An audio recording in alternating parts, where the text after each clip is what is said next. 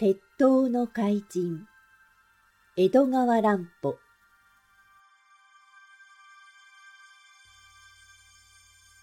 怪しい女小じそのあくる日の夕方のことです。上楽寺の裏の草ぼうぼうのお化け屋敷の壊れたコンクリート塀のそばを酒屋の御用聞きといった格好の三十ぐらいの男が、あたりをキョロキョロ見回しながら歩いていました。それは、中村警部の部下の刑事の変装姿でした。空は一面の雲に閉ざされ、風一つないどんよりとした日でした。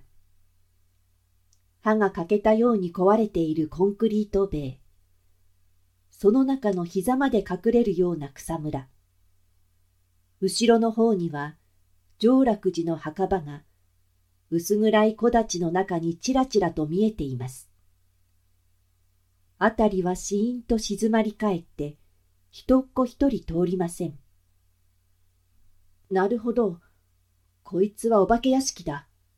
なんて気味の悪いところだろう。御用聞きに化けた刑事は、そんなことをつぶやきながら、誰も人のいないのを見すまして、コンクリート塀の破れた間から、そっと中へ入っていきました。ところが、一歩足を入れたかと思うと、彼ははっとしたように、矢庭に草むらの中へ身をかがめたのです。何を見たのでしょう？やはり平庭のずっと向こうの草むらの中に、なんだか黒いものがうごめいていました。草の間から首だけ出してじっとその方を見ていますと、やがてそれは二人の人間であることがわかりました。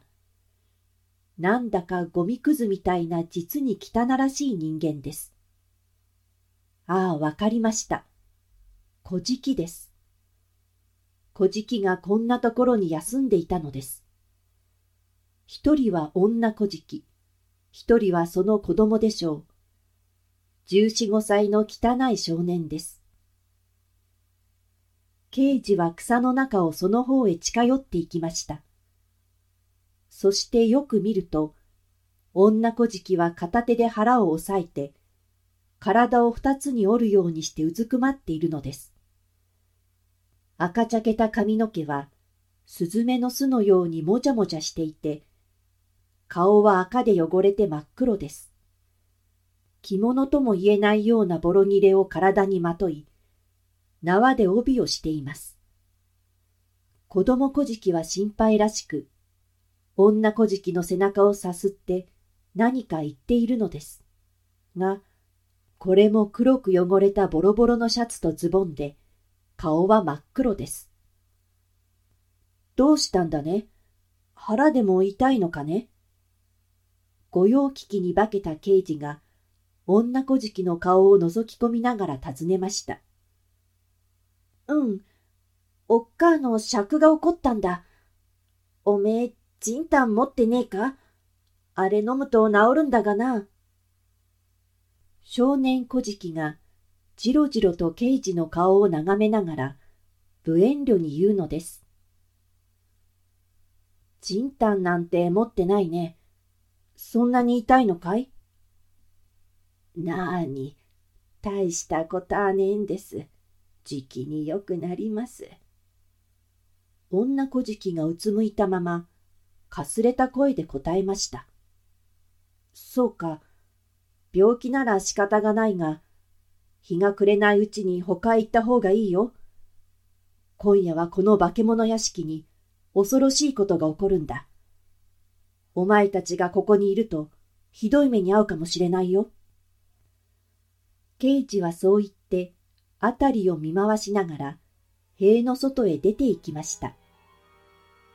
二人の小じも、それから二十分ほどするとどこかへ姿を消してしまいましたが、後になってこの小じは、偽物だったことがわかるのです。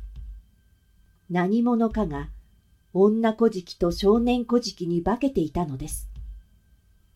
二人は一体誰と誰だったのでしょうか。また、何のために、この化け物屋敷へ来ていたのでしょうか。